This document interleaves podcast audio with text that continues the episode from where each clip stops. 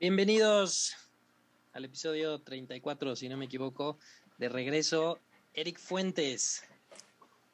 Hola Ed, ¿cómo estás? Muy bien, ¿y tú? Bastante bien. Estaba haciendo un contestes, tú, bueno, es la primera aparición en la tercera temporada, pero es la quinta vez, quinto episodio aquí con nosotros, ¿eh? Ya vas... ¿A poco ya son cinco veces? ¡Wow! Ya. Yo pensé ya que era como la tercera. No, o sea, digo, si contamos el de Fitz por dos, y el Ah, primero que fue el de los griegos y esto, y luego el de, de los Sí. zombies, ya es la, o sea, cuarta historia, quinto episodio, entonces. Porque Fitz fue mucho, fue mucho. Sí, eso es lo que me estaba acordando, que estuvo larguísimo y ahora ya me entra sentido, es porque fueron dos partes. Sí, sí, justito. Y de hecho, cuando yo pensé en el de Fitz, o sea, bueno, cuando dije la historia, dije, ah, pues es que este personaje es muy Eric. Y cuando pensé en este otro personaje, o sea, digo, no porque tú seas así, o sea, sino porque dije, este es como el tipo de historia que te va a gustar, el tipo de personaje que vas a saber. Y la historia de hoy es otro personaje eh, que mucha gente ha escuchado hablar, pero yo creo que muy poca gente realmente sabe. Este, y que dije, que este personaje es, es como personaje Vamos a hablar de por qué, a pesar de haberse metido tanta porquería, Ozzy Osbourne sigue vivo. Ese es para la siguiente temporada. y vamos a traer murciélagos y todo, pero no. Este personaje es. Este, no tiene tanto que existió. No depende de la definición de cada quien. Yo decía que la pandemia no iba a durar tanto y. Ya no no sé aquí aquí. todavía 2022. Este, pero te va a gustar. Y digo, confío en que va, puede que sepas algo de, de él. Y si no, no A hay ver. problema. También aquí está. Eh, mira, en la historia de la humanidad siempre, o sea, han existido muchísimos médicos, científicos, enfermeras, investigadores que tanto antes como hoy en día, yo lo que veo es, lo que tenemos en común es que somos, bueno, no, sí me incluyo, son personas cuidando, acompañando y tratando de mejorar la salud de otras personas. Y todos estos personajes, ya hemos hablado de unos y vamos a hablar de otros, todo lo que hicieron y lo que nos dejaron, lo basaron en el método científico, lo basaron en la observación, en el análisis experimental, recabar, o sea, juntar la información, decir mi hipótesis estaba bien, no estaba bien, estoy bien pendejo y tal. Pero, o sea, todos estos, lo que los tienen en común es la ciencia. Pero a lo largo de la historia también han existido otros personajes que sin basarse directamente en el método científico, se han proclamado o los han proclamado como sanadores. Y que Ok. Sí de alguna manera han ayudado a recuperar de, a personas de padecimientos difíciles o logran, no sabemos cómo hacer que alguien sane, pero ahí están. Sí, hoy, la verdad es que hoy en día pululan muchos y muchos de estos sanadores, la verdad es que hay algunos que no, o sea, hacen ciertas cosas y que sin ninguna aplicación terapéutica sí logran, ¿no? O sea, dices como que, bueno, Es sí que es muy, es sano. muy homo- homope- homo- homopeático, ¿no? O- o- ya no sé hablar. Este, de la homope, hom- Ándale, esa cosa. Sí, no Es sé, no sé qué me pasó. Pues es que, mira, o sea, hay muchas cosas que no sabemos cómo funcionan y que a lo mejor, o sea, yo estoy haciendo algo y sirve, o algo que yo te digo que hagas o que dejes de hacer indirectamente, pero, o sea, no puedo decir que todas las personas que se han dicho sanadoras a- de, a- Ujú. de ayer o de hoy, que no lo sean. Digo, a lo mejor y si ya cuando le rascas dices, ah, mira, sí hay una, una, un algo terapéutico, sí había una razón, que a lo mejor en ese momento no se, no se reconocía, pero ahí estaban. Y aún así hay muchos charlatanes que los motiva Claro. obviamente la avaricia y que se creen sanadores y movidos por este pensamiento mágico religioso, se creen que ya me iluminó Dios y ya con esto puedo, pero, o sea, ha habido de todos. La diferencia es que el, el, o sea, hay sanadores que creen que tienen un poder divino y a lo mejor están haciendo algo bien, o a lo mejor nada más están haciendo pura estupidez, ¿no? Entonces, y porque, por ejemplo, hoy en día sí se venden muchos disque productos milagro que no son nada de eso. Y digo, aprovechando un paréntesis, o sea, te venden productos que para curar el cáncer, la diabetes, la insuficiencia renal, la hipertensión, el lupus, la cirrosis, la artritis, todo con una pastilla, con un jugo o pomada, ¿no? Entonces, y el problema es que hoy en día todas estas cosas son súper venenosas, te venden cosas como veganas o que viene de la planta y que la madre tierra, y la verdad es que no porque algo sea orgánico o algo sea natural, no significa que no te va a causar una hepatitis tóxica.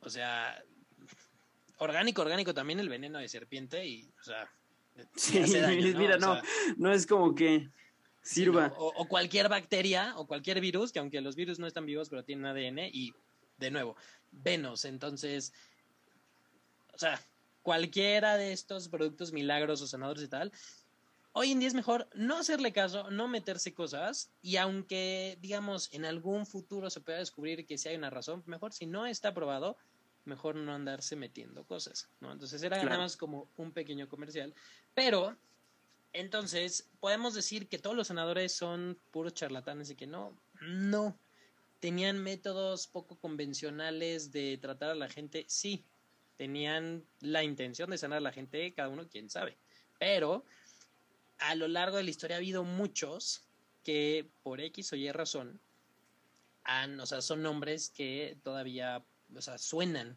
hoy en día y que de alguna manera eh, se ha tratado de descifrar si sí estaban haciendo lo correcto o no, y algunos sí se han desacreditado, otros han dicho sí estaba haciendo y otros no tenemos ni idea. En 1863 había un señor, sí, muy para atrás, se llamaba Jeffy, que era un granjero y un pastor de Porkroscoye, estoy segurísimo que lo dije mal, era en Rusia, que se casó con una chava que se llamaba Ana Porshkova. Se sabe que estos dos tuvieron ocho hijos. Hay datos que fueron nueve, pero mm, no sé. O sea, unos dicen que sí, unos que no. Pero lo que sí es que fueron ocho. Y de los ocho, como la canción de los perritos, siete se murieron durante la infancia joven, porque los 1800, o sea, era como... Más en Rusia. Sí, entonces, ahí en Latinoamérica no creo que hayamos este, tenido una tasa de mortalidad infantil muy baja, pero pues, era, era normal. Y de todos, de este único que sobrevivió, es uno de los personajes más misteriosos y más emblemáticos de la historia, que justamente trascendió una parte por ser como un sanador místico y la otra por ser un, ya sabes quién es, el amigo de los ya de Rusia. Ya sé, sí. Grigori Yemibovich Rasputin. Rasputin, también conocido como el monje loco. El monje loco.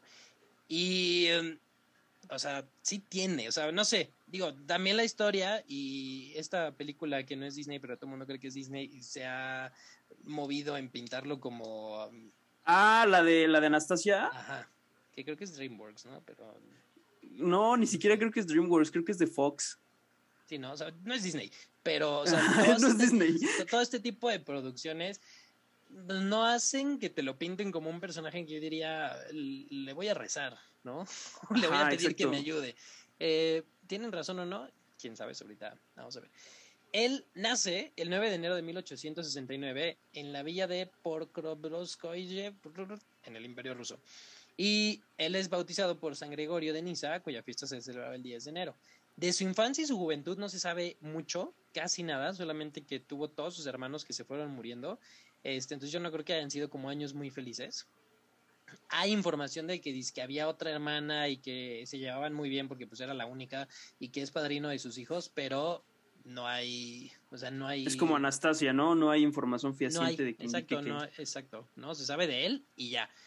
Y lo que se especula es que él no fue a la escuela, como pues, mucha gente de la época, y que fue analfabeta hasta la edad adulta. O sea, realmente de cuando estaba chavito, hay rumores y reportes de que era medio desmadroso, pues como cualquier adolescente, ¿no? Que blasfemaba, se desvelaba, robaba caballos, o sea, cosas de chavos, ¿no? O sea. Cosas de chavos, vamos a robar caballos. Lo normal, ¿no? O sea, yo ya dejé esos días, ya no me he robado ni un solo caballo, pero no lo podemos juzgar, ¿no? Eh, lo que sí es, ya cuando estaba un poquito más grande, en 1886, digo, porque antes era, eras niño, de repente ya estabas alto y ya eres adulto, o sea. Sí. No hay. como tienes, tienes 10 años, pero vale, estás ya le salió tantito pelo, ya es un adulto, o sea, no, hay, no, hay, no hay proceso de desarrollo de adolescencia y estas etapas, no. Él conoce a Praskovia Dubrovina, quien siete meses después iba a casar con ella, con su esposa, en febrero del 87, y ellos tuvieron siete hijos, de los cuales solo sobrevivieron tres. Dimitri. Supongo, que por eso tenían tantos, ¿no? Es como, si tomamos uno se nos va a morir. Exacto. Tienes que reponer, así también los reyes, porque pues si, no, si me muero y no quedo, pues queda el otro y queda el otro y queda el otro. Y pues, también hacías negocio con eso, entonces también había que arar el campo y recolectar frutas, entonces necesitabas. Este cuate, durante estos años, eso era, o sea, era campesino. Sí, o sea, él no se dedicaba a, a, nada, o sea, era un güey super X, ahí estuvo, iba y venía. A lo mejor sí dejó de tomar mucho y de robar caballos, pero, o sea, antes de, o sea, hay un antes y un después. Ah, sí, me imagino. A Rasputin. Antes era como un hijo de vecina cualquiera este, que pues, conoció, empezó a tener hijos y ahí medio trabajaba y había mucha nieve, pero ya. Según el historiador Douglas Smith, en 1897, y aquí es donde empieza, tuvo él una crisis de identidad espiritual que hizo que dejara su pueblo natal y tuvo como una migración espiritual. Dijo, Ay, ahorita vengo, voy a ver qué pex, o sea, voy a ver quién soy, literal. Unos dicen que fue porque él tuvo como una visión de la Virgen o de San Simeón, otros que lo inspiró un estudiante de teología y otros que la verdad se quería escapar para evitar cargos de uno de los caballos que se había robado de chavo. Nadie sabe, el punto es que a los 28 años, con 10 años de casado, un recién nacido y otro en camino, él dijo, Pascovia, ahorita vengo, no tardo. Cuando se aplicó la de Forrest Gump, de, se fue a caminar y empezó a correr y de la nada eso se convirtió en años. Ajá, y de repente, ya, ya dejé de correr y se regresó. Justo así fue. En este pilgrimaje, uno de los lugares del que llegó fue un monasterio de San Nicolás de Berkroivstoirde.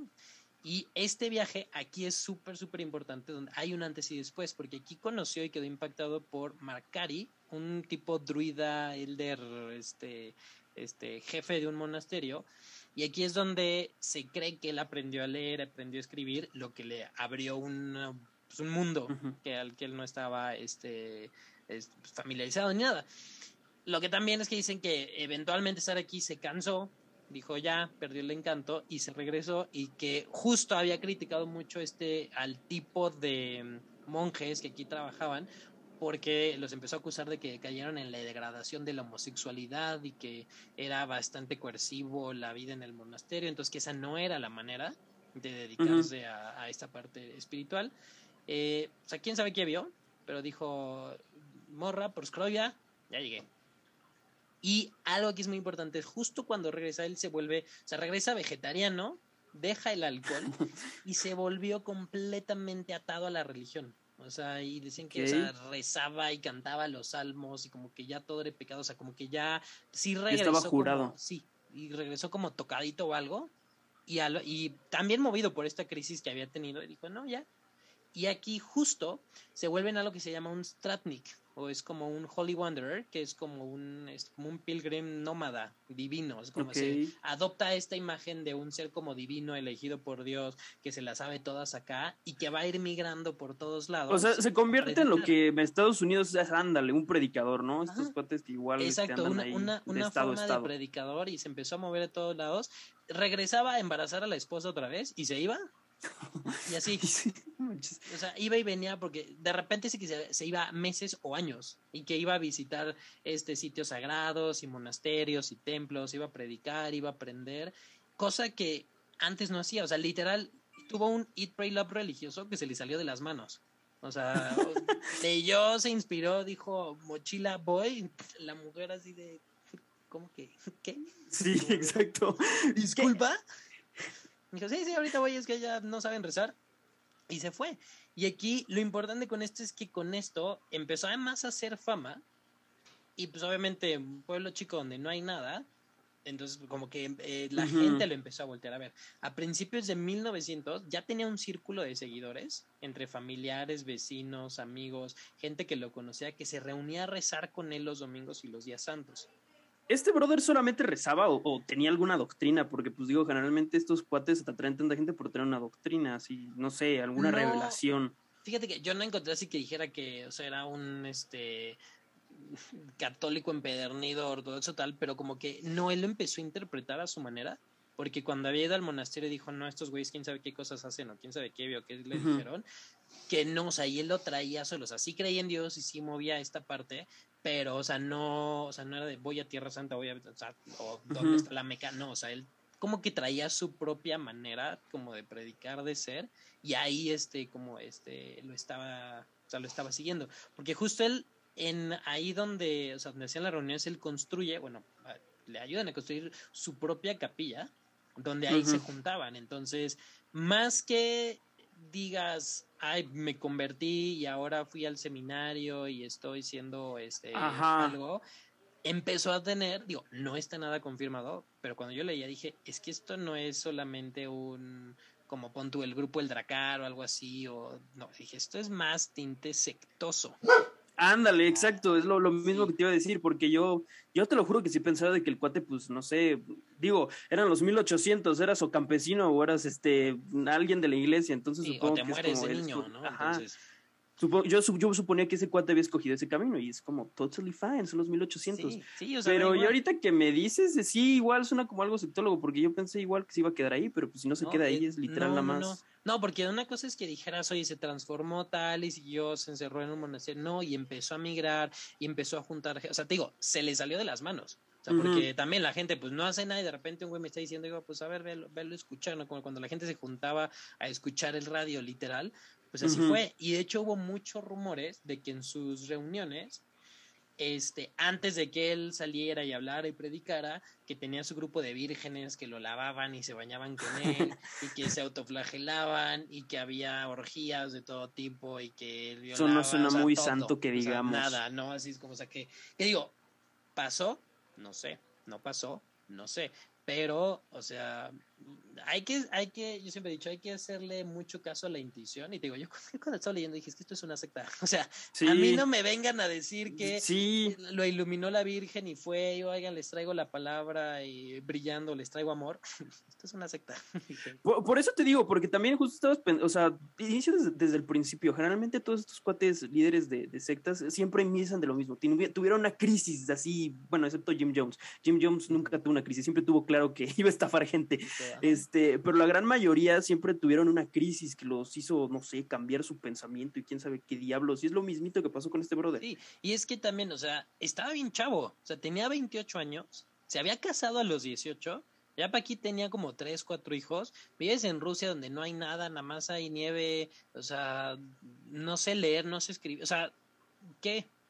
Entonces dices, de todas las cosas que me quedan, pues a ver si se desata otra guerra y me muero, o pesco una enfermedad y me muero. O sea, el güey no tenía para dónde. Entonces agarra, sale, se medio encuentra o empieza a tener ideas bien raras, bien locas, y toda la gente que está igual que él y que igual trae estas crisis de identidad y de a dónde voy, quién soy, que tenemos todo el mundo, pues de repente dice, ah, pues sí, me suena, y se empieza, se empieza, se empieza, se empieza, se empieza, y te digo, no hay reportes, y o sea, sí tiene una vibra bien heavy, pero el internet no, este, o sea, no te dice bien si sí o si no, o sea, no hay nada escrito como, digo, tampoco decir, bienvenidos a mi secta, ¿no? Pero o sea, la vibra. No, y yo creo que todavía en ese entonces, justo era, de hecho estaba pensando, yo creo que todavía eran como protosectas, porque digo, creo que la, esta idea de los, de los cultos y las sectas como la conocemos, pues fue hasta los ochentas, noventas, esto es 1800. Sí, exacto, o sea, exacto, también, o sea, porque es una, o sea, por definición y por tal, o sea, a lo mejor no cumple criterios exacto,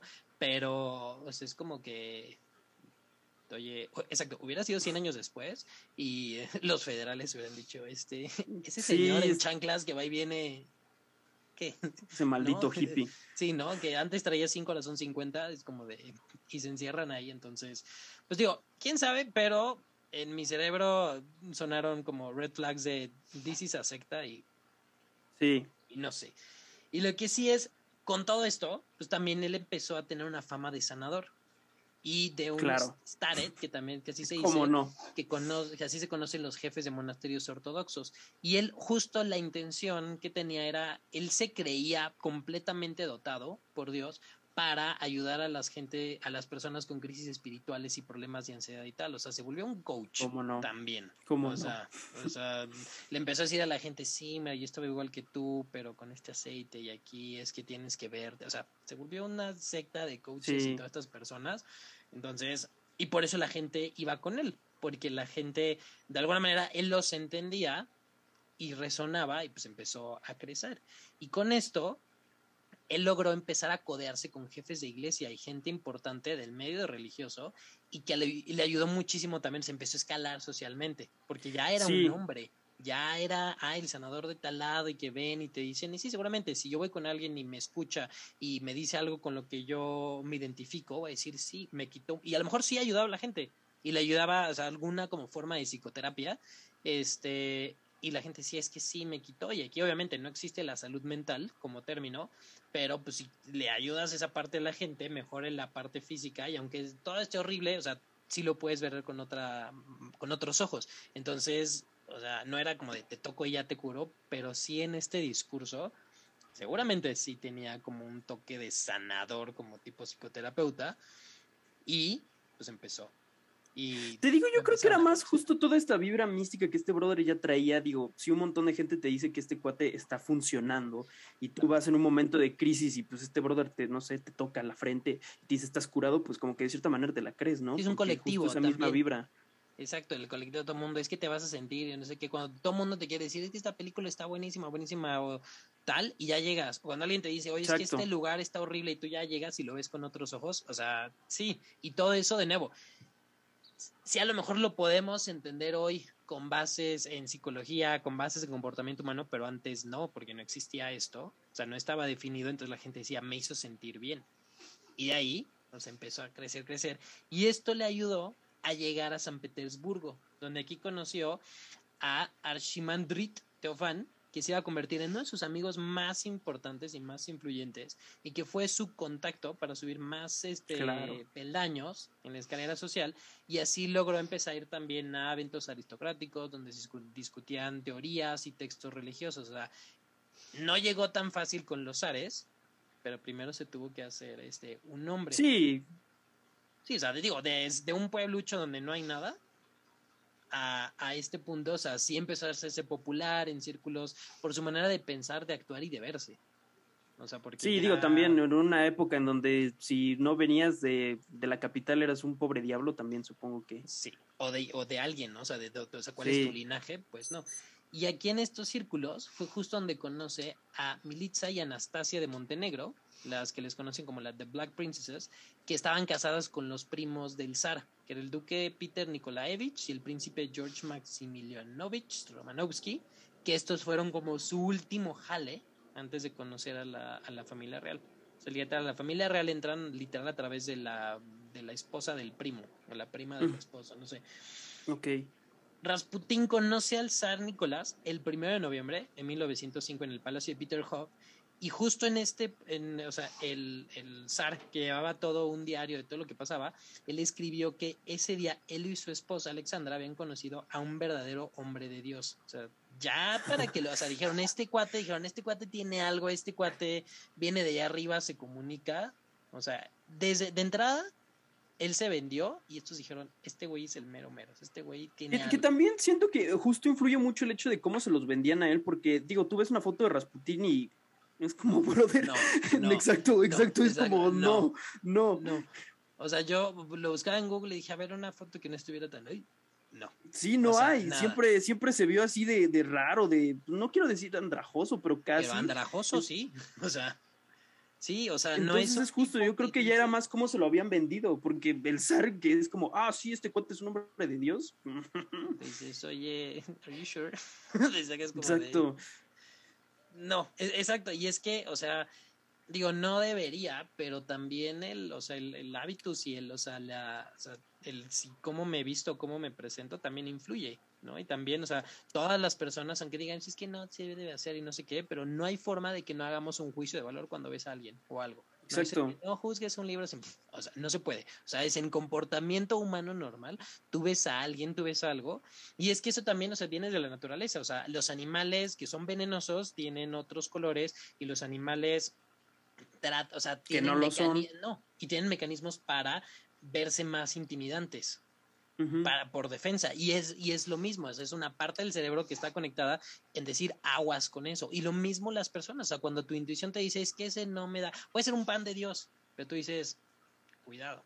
¿no? Y es, no es algo, este, o sea, es instintivo, eso ya lo tenemos. O sea, nuestro cerebro sí es súper evolucionado, pero también tiene esta parte primitiva, que son cosas que te ayudan a ti a decir, como que mm, hay algo que no me cae. Y sí, o sea, tú ves las fotos de este güey y yo hubiera dicho, oye, Alexandra, no, no sé qué le pase a todos los demás, pero en esta casa no pone pies de güey, o sea, para él también como es, como luego, como que luego también es este, no, no, no quiero decir costumbre, pero luego también esta gente como súper poderosa, como que en ese afán de quererse sentir diferentes en un en, pues en su esferita, que es como todos son iguales, solamente que no lo quieren admitir, como que es como que justo a ver, este brother sí, de dudosa apariencia y de dudosa procedencia, pues a ver, a ver qué tiene que decir, vamos a darle un chance.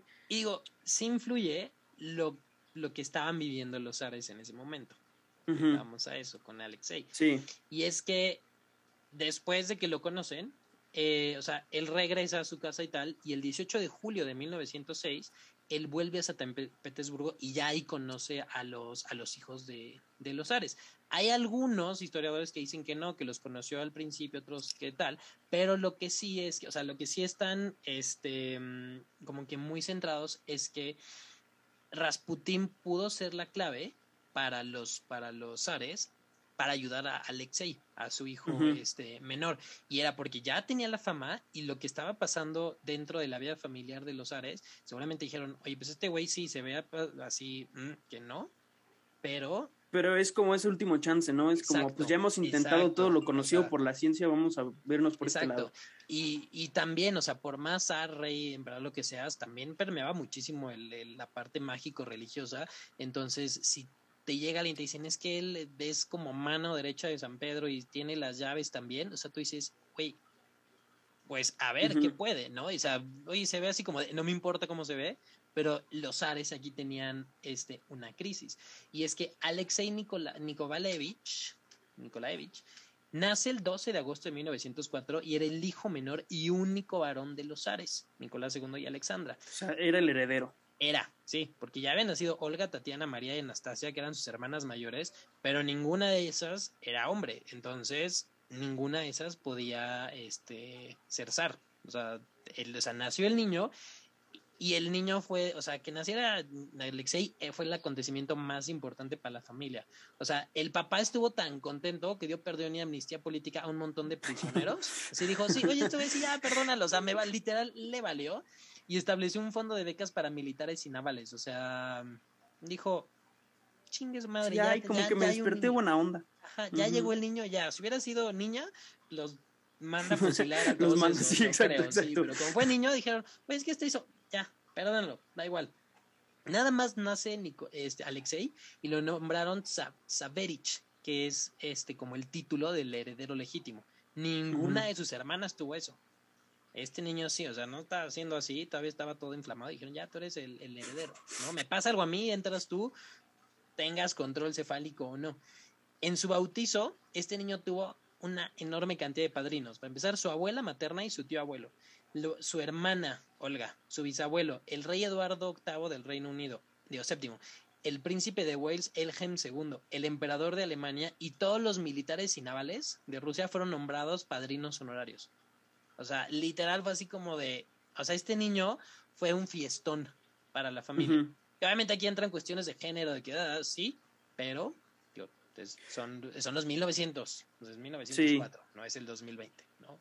Que, fíjate, se me, hace, se me hace muy curioso porque, digo, no, no estoy familiarizado con la historia rusa a, partir de hasta este punto, hasta este punto ya es como mi, mi, imaginario ya está bien, pero tengo entendido que, por ejemplo, Rusia tuvo a su Catalina la Grande, que pues es como se llama Catalina la Grande, fue una reina. Uno, exacto, uno esperaría que pues teniendo ese antecedente ya como que la dinastía Romanov ya dijera como, ah, pues también una niña puede armarla muy bien. Pero, pero, pero, no. pero no. Digo, yo también, o sea, sé lo que sé de ahorita de estos cuates, pero, o sea, lo que sí es que Alexei fue como de, uff, güey, ya, ¿no? Como estábamos bien angustiados y las cuatro viejas dijeron, bueno, sí, gracias. Este, mi madre. bueno, gracias, papá. Bye. Este, el problema, como muchas personas saben, es que Alexei padecía de hemofilia, que es una enfermedad cromosómica ligada a X, que quiere decir que la madre lo pasa a los hijos varones y las hijas se vuelven portadoras. Puede ser que las hijas no sean portadoras, pero o sea, la, es más chance, o sea, es 50-50 que la niña sí sea portadora, pero 100% el niño va a tener este, la enfermedad. Hay ocasiones raras donde las niñas pueden presentar estas enfermedades cromosómicas, pero no, es muy raro. Lo más común es que se los, yo mujer se lo doy a mis hijos y mis hijas se lo van a dar a sus hijos y así se sigue la cadena.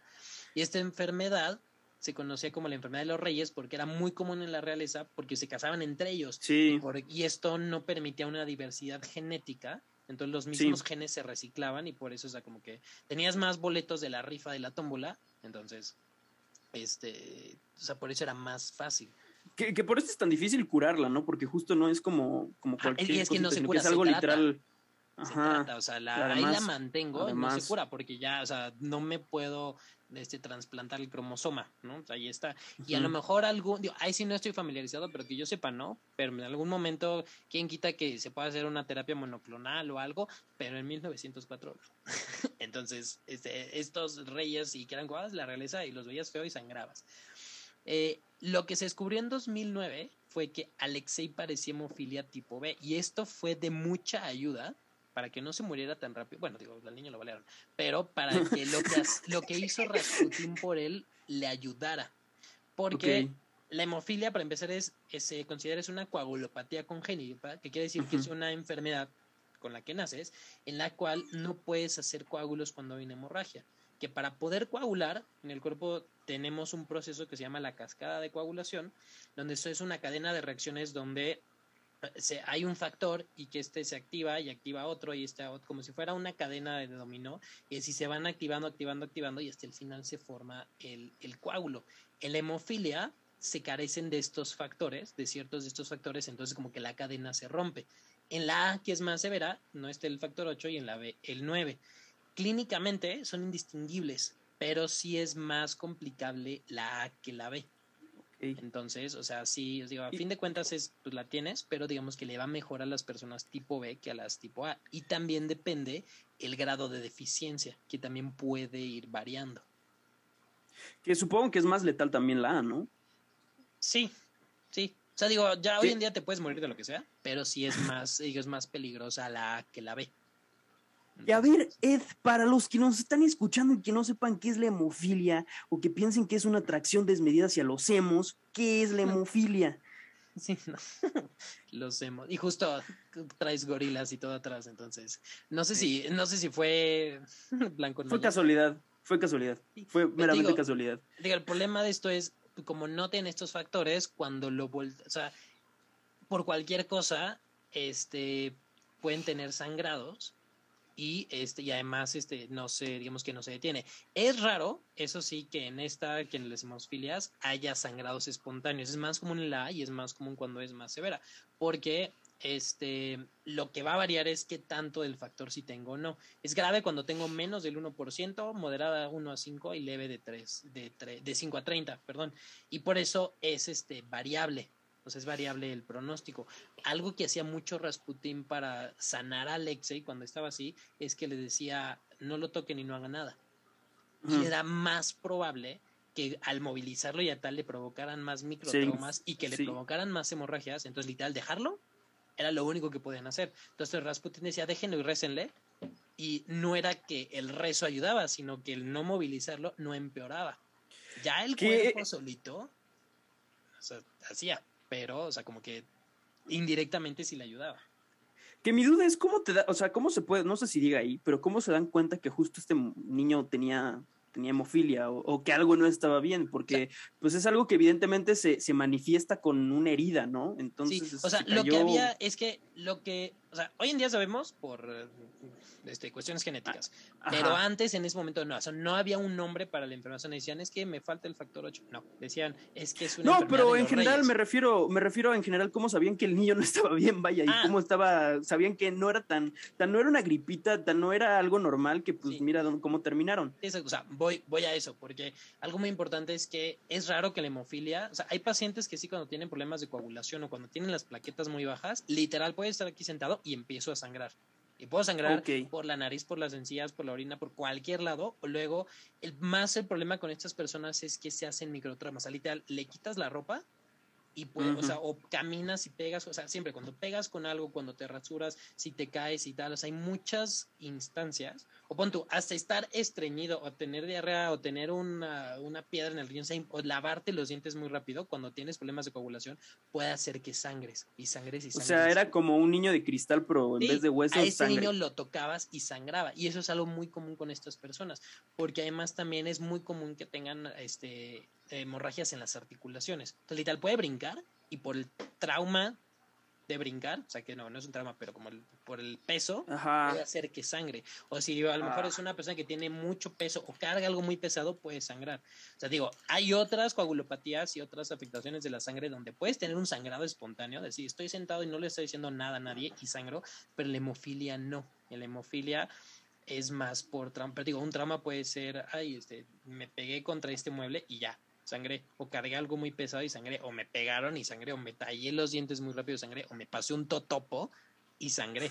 O sea, o sea, me abrazaron muy fuerte y sangré. Y es un niño. Los problemas de Alexei y cómo se dieron cuenta empezaron desde el nacimiento.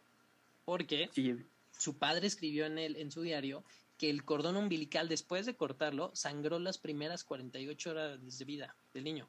Lo cual no es, o sea, no. Evidentemente. No, o sea, nada que sangre dos días. Es como si, ¿cómo sigues? Sangrando todavía. Ah, volviste. No, sigue, o sea, no. Sí, no parado. Entonces, ahí el papá dijo, oh, oh, ¿no? O sea, ese, ahí había un problema. Y lo que sí es que no hay tanta información porque el estado, o sea, la enfermedad del niño fue un secreto que guardaron de la mejor manera posible. Porque, o sea, era el heredero de Rusia. Se tardaron un no sé cuánto le llevaban sus hermanas, pues se tardaron un montón en tener un niño. el niño tiene esta enfermedad y que no es de nada de buen pronóstico en ese entonces. Hoy en día te dan transfusiones y se maneja y tal, pero en ese entonces no era tan fácil que digo que aquí de seguro pasaron dos cosas. O una, eh, el zar Nicky y su esposa eran buenos padres y dijeron como, ¿sabes qué? Vamos a tratar de curar lo más que podamos a este niño. Eh, porque, ¿sabes? Pudieron haber tomado el camino fácil y decir como, eh, que se muera, hacemos otro y ya. Y, o sea, como que, les iba a salir igual bueno, digo, no lo sabían, lo sabían, ¿verdad? sí. Exacto. Pero digo, al menos había esa. También lo que sucede, supongo que también lo hicieron porque ya habían anunciado con bombo y platillo el niño, ya tenía como 10 mil padrinos, ya iba a ser como muy. Se iban a ver muy mal si literal lo tiraban por ahí. Sí, o sea, yo, yo quiero pensar más hacia el, ok, sí soy el zar, pero antes de soy el zar soy tu papá, ¿no? Y, este, y fue como, de, a ver, porque, y te digo, sí, el, el, o sea, lo cuidaron muchísimo y eran, y el problema es que aquí empezaron a haber muchísimos rumores. Porque, pues, un niño, o sea. Claro. Sabes los hijos de.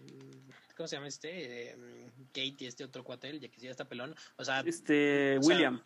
Sí, o sea, por redes, o sea, por todos, o sea, todo mundo conoce y todo mundo sabe de estos niños. O sea, los hijos de la Kim Kardashian también, o sea, todo mundo, o sea, y sabe si se ve. Y si alguno de estos niños de repente está enfermo, todo mundo se entera. Claro. Y ahí o sea, obviamente es desde hace 120 años, pero pues estos niños herederos, o sea, son, es parte de como de la farándula del mundo y todo el mundo, o sea, políticamente, o sea, está, está viendo y está volteando a ver a Rusia y está diciendo, ya les llegó el heredero y como que, oye, ¿y qué onda? ¿No? O sea, a, los, a los cinco años ya del niño tenía dos niñeras que eran soldados de la naval. o sea, o sea, de ahí Las personas para cuidar al niño. Es como. Exacto. Y lo que hacían es que cuidaban que no se lastimara, pero para nada.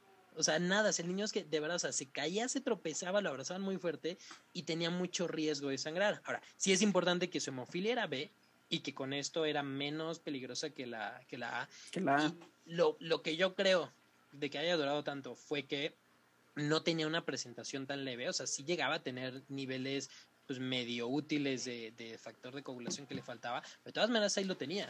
O sea, porque digo, yo me electrocuté, yo de cualquier árbol que me subí me caí, salí volando en sub y bajas, pero bueno, yo no soy la realeza, pero es normal que los niños hagan eso. Sí, ¿no? Sí. Y este niño, o sea, también en su desarrollo y tal, digo, rodeado de ser el, heredero y el no sé qué, y, y encima, o sea, no, no puede ser niño, también, o sea, pobrecito que, supongo que también estos cuates lo tomaban como una prueba de Dios, ¿no? Suponiendo que eran como toda esta ideología católica, ortodoxa, lo que sea. por eso también no se rendían. Exacto, no fue hace tanto, pero de todas maneras, o sea, en conocimiento y tal, o sea, sí, sí te la. Hoy en día te la puedes creer, ¿no? Dios me está como probando, me, y hace 100 años, por supuesto que sí. La verdad es que sí tuvo varios, varios sustos en su vida. Cuando los Ares conocen a Rasputin en 1905, el niño tenía un año y ya casi se había muerto varias veces este, por esto, ¿no? Y de hecho hay historiadores que creen que la intención de conocerlo fue para precisamente para que curara a Alexei, o sea, para que fuera que fuera alguien. Entonces, ahí también, como tú dices, a lo mejor y sí, güey, se ve espantoso este cuate, pero es que es nuestra última opción. Y esto, pues Rasputin haciéndose como soy hombre senador y los Ares estaban desesperados, pues digo, que no les quedó de otra, la verdad. Entonces, en 1907, Alexei se dio en la madre jugando en Alexander Park, traía una hemorragia interna espantosa, el niño casi se muere, tenía aquí tres años, y la zarina en eso le manda un telegrama a Rasputín, le dice, tú reza por él.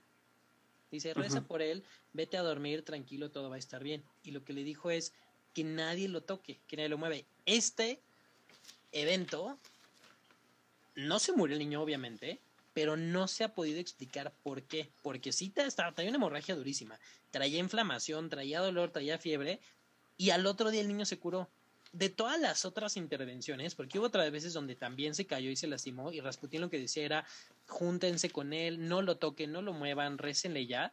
Y otro de los problemas era cuando se caía le daban aspirina y la aspirina es un, o sea, es este, afecta a las plaquetas, o sea, inhibe la coagulación. Entonces, si yo no puedo coagular y encima me dan aspirina y con eso coagulo menos, pues se jode más. Entonces, en todas las otras veces, cuando Rasputín decía no lo toque, no le dé nada, no tal, pues servía que entonces yo no le hacía más traumas, no sangraba más, ya no le daba aspirina y dejaba que solito el cuerpo con lo que tenía no se muriera. Pero esa vez de cuando se cayó, que se pegó en una pierna, que no te había dicho, y que, o sea, estaba ya al borde y que Rasputín fue y le rezó y que al otro día estaba como si nada, ese sí no, o sea, no se ha sabido explicar qué o por qué. Todas las otras sí tienen una razón, pero esa es la única, la única, la única, la única que tú, o sea, que no, o sea, hoy en día que no se ha sabido este, saber. Lo que sí es que si Alexi hubiera sido tipo A, o tuviera tenido una forma severa, pues hubiera muerto a lo mejor incluso desde, o sea, con lo del cordón. Sí, naciendo, ¿no?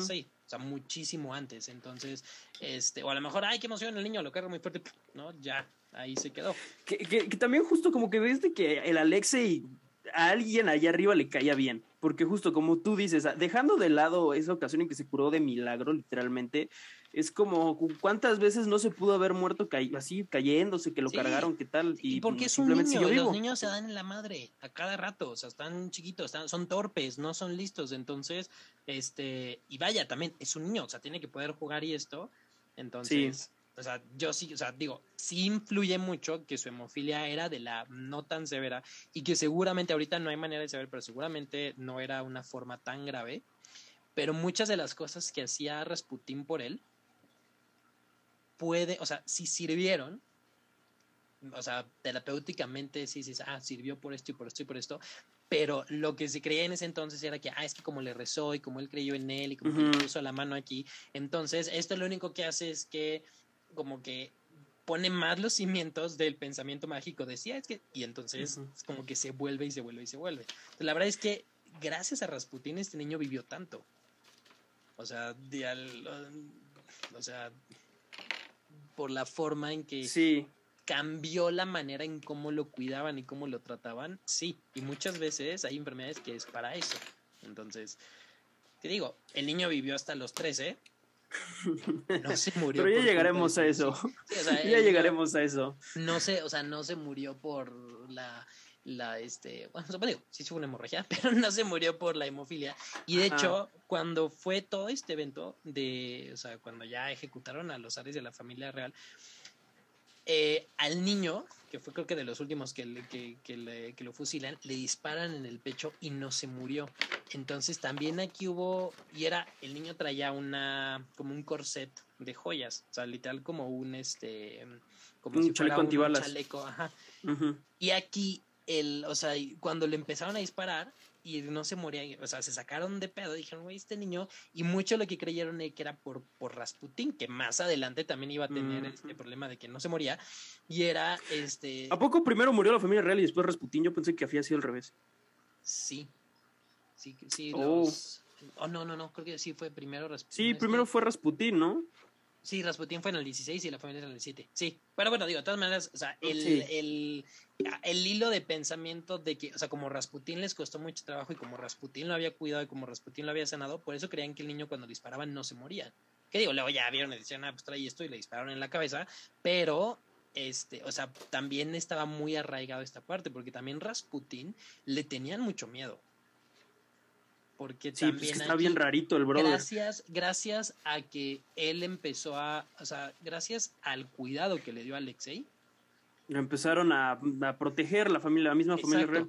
Él de alguna manera entra a la familia real y aquí es donde entran todos los otros rumores de que tuvo un este una affair con la zarina y que Rasputin los estaba controlando y que entonces este el, declive del imperio este ruso fue por Rasputin. fue por Rasputin que estaba controlando a, a, Alexandra que de hecho Alexandra era alemana entonces o sea empezó a haber así un buen un buen un buen de rumores de por qué y tal, y que fue una de las razones también porque ejecutaron primero a Rasputín él, eh, y luego a, los zares. De Rasputín, lo que sabemos, fue, les costó un montón matarlo. Este, se planeó su asesinato en el Moika Palace el 30 de diciembre de 1916. Que a ver, aquí antes de que nos metamos en toda esta eh, fábula tan interesante que es la muerte de Rasputín, ¿Por qué lo quieren matar? Porque justo si lo estaba protegiendo tanto la familia real, si era como literal su asset más valioso después de este, de este Alexei, ¿por qué matarlo? No, o sea, no lo mandan matar los Ares. O sea, el problema aquí es cuando empieza, o sea, como empiezan a, a tener aquí, lo, o sea, Rasputín una mayor imagen en la vida de los Ares. Y como, pues sí, el imperio ruso empieza como que a venirse para abajo y se cruza la Primera Guerra Mundial. O sea, muchas de las crisis y los problemas que había en el país, los o sea, pues sí, hay quien vuelve a saber, a quien, a quien dirige el país. ¿no? O sea, que es, pues sí, o sea, son los que están ahí arriba. Y el problema aquí fue que dijeron, ah, es que ellos ya, no, o sea, mucha de la intención, bueno, de las ideas era que ellos ya dejaron de controlar el país y lo estaba controlando Rasputín, que Rasputín el que se había, y aquí de nuevo, regresan todas estas nociones de que a lo mejor no es tan un hombre de Dios, porque antes, o sea, ya le habían empezado a surgir los este, rumores de que era medio secta y de que era este, un agresor sexual y de que era un depravado, o sea, o sea pues lo normal, cuando te empieza a hacer fama, también empiezan a salir otras cosas que no, y aquí también empezaron a, decir, es que, no, o sea, sí es un hombre que tiene contacto, pero no es Dios. Entonces le empezaron a meter por todos lados que no era tan santo, que no era tan tal, que los estaba casi casi hipnotizando, que estaba, que es lo que quería el control. Y, digo, con esa apariencia, no me Nos ayudaba. O sea, no sé, o sea, sí, justo, justo en esta película de Disney, no Disney, o sea, este cuate es casi casi un druida, mago. Ajá, un hechicero, ahí todo bien raro. No, y que tiene el murcielaguito, o sea, tampoco, o sea, no lo, los medios esto no lo han ayudado y tuvo, o sea, que, que, lo acusaron de brujería y lo acusaron de hechicería y lo acusaron de quién sabe cuánta madre y que con esto pues empezaron a decir, ah, es que todos estos problemas de, que hay en el país, todos los problemas que tienen los Ares y todo esto que me está yendo mal a mí, campesino o ciudadano normal, por culpa de los Ares y de los Ares por culpa de Rasputin. Rasputin. Digo, todo esto, o sea, fueron muchísimos factores. No puedo decir, pero a lo mejor este, parte de la enfermedad del niño, pues sí, o sea, se involucran más con una cosa, déjalo, o sea, empiezan a pasar muchas cosas y es como si fuera olla de presión. Empieza a subir, subir, subir, subir, subir, subir, subir. Se empieza a formar todos estos movimientos de, de esta revolución, de esta, o sea, de esta crisis que va a haber. Sí, este Lenin, Stalin, los bolcheviques. Todos, todos estos. Entonces, lo primero que tienen que hacer, o sea, para quitar al régimen de los romanos es quitar a Rasputin y luego ya quitar a la familia real. Porque de alguna manera, o sea, le creyeran o no a Rasputín, de alguna manera también le tenían miedo. Sí, pues sí. O sea, porque también es una figura de algo, o sea, también, o sea, tiene, o sea, es un cuate que llega, es un cuate que se ve, pues sí, nada que ver con la imagen de los Ares o la gente acá arriba, y aún así está ahí metido. Y por, o sea, tú, tú, eres como el revolucionario y dices, bueno, es que lo están protegiendo por algo. Y si ves que, o sea, le salvó la vida al niño, o sea, tú no te puedes explicar en ese punto, ah, claro, porque su enfermedad no es tan grave y bla, bla, o sea, tú nada más estás diciendo, este cuate está ahí, lo están protegiendo, lo están cuidando. ¿Hasta qué punto están metiendo de su cuchara en esto? Entonces dijeron, este cuate, porque lo pueden haber metido a la cárcel o algo así o desaparecerlo, pero mandarlo a Siberia. Putin imponía de alguna manera y porque pues mira, tú no sabes qué tanto sí está metido con Dios, qué tanto no está metido con otra fuerza sobrenatural, qué tanto sí lo van a cuidar, o si nada más lo desaparezco y, ¿sabes qué? Córtalas hasta aquí ya.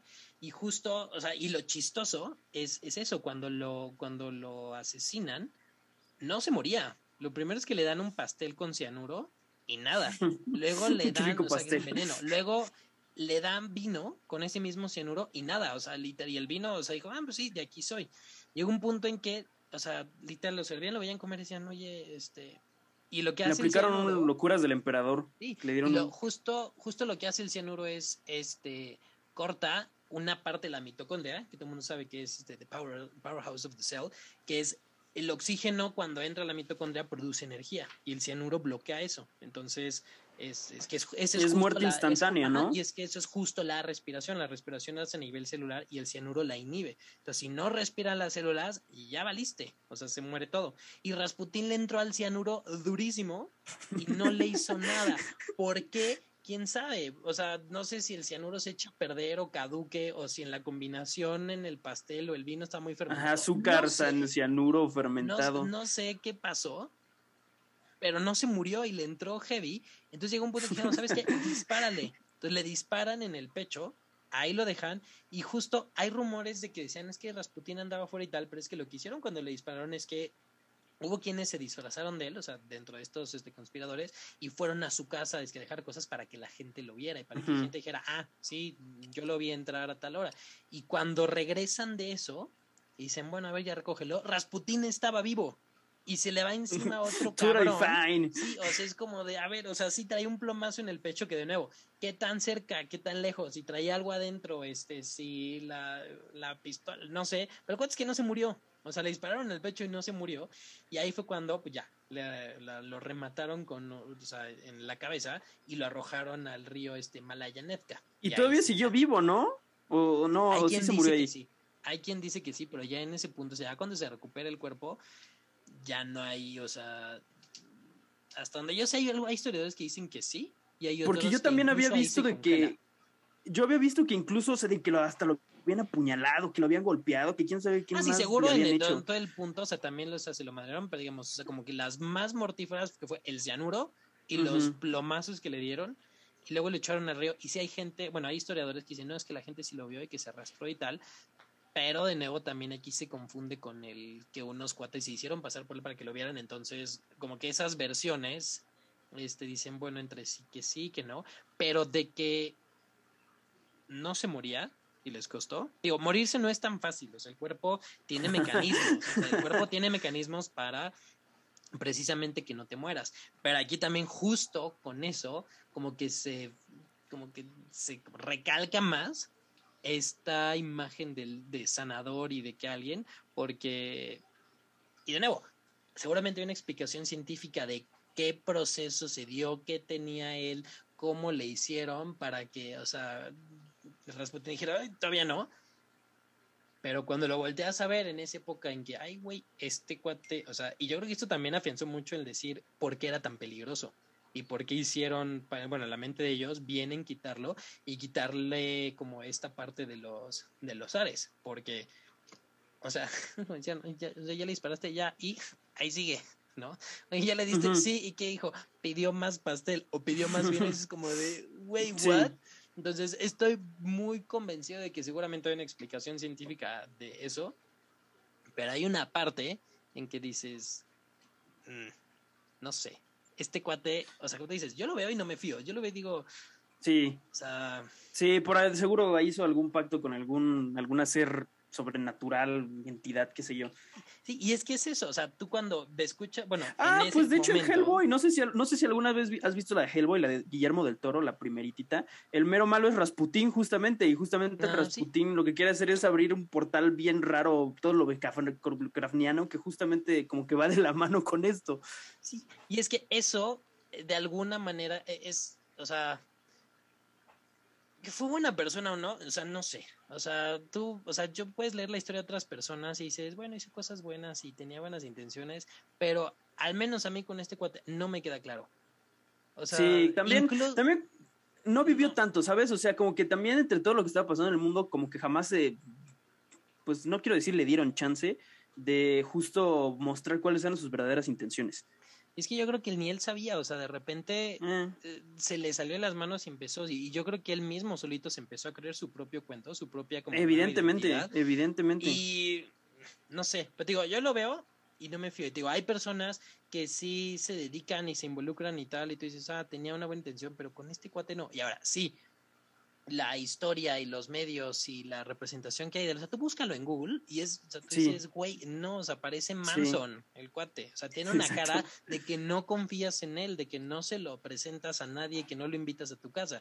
Y obviamente todo eso ha de estar súper, súper, o sea, influenciado también por todo este hecho, o sea, porque empezaron a, o sea, le empezaron a salir estos rumores y de que era un maldito y que realmente no era tan santo y que tenía orgías y que hacía esto y que, ah, que adoraba y que estaba controlando a los ares y que curó al niño de manera mágica y al final no se moría. O sea, sí. O sea, todo eso, como que, lo sumas, lo cuentas, y exacto, y el mito se vuelve una leyenda, y por eso, cuando alguien dice, ay, voy a hacer una historia, voy a salir Rasputín, escoges al güey más horrible y con las ideas más perversas del mundo, y te digo, no sé si las tenía, si no las tenía, si era un tipo nada más incomprendido o algo, pero, o sea, digo, yo sí lo conocía y diría, ¿dónde está Rasputin allá? Ok, yo voy para el otro lado. él va a estar en ese salón, entonces yo estoy en el otro, entonces, yo no sé. Pero lo que sí es que de todo, todo esto, algo hizo, algo logró sanar, se, se encariñó con el niño, no lo veía como su misión profética o algo, quién sabe, pero lo que sí es que se volvió uno de estos sanadores.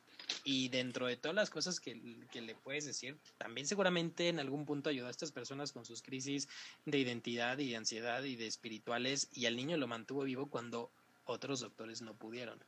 Que también supongo que Rasputín te ayudaba en ese entonces de la misma manera que un, que un, que un padre te puede ayudar, ¿no? Es como, ah. ¿qué quieres que te haga? Que te escuche es lo más que te va a poder hacer. Te va a decir que reces, que, que te eh, confíes en Dios, que qué sé yo. Y fe, que no sé qué. Ajá.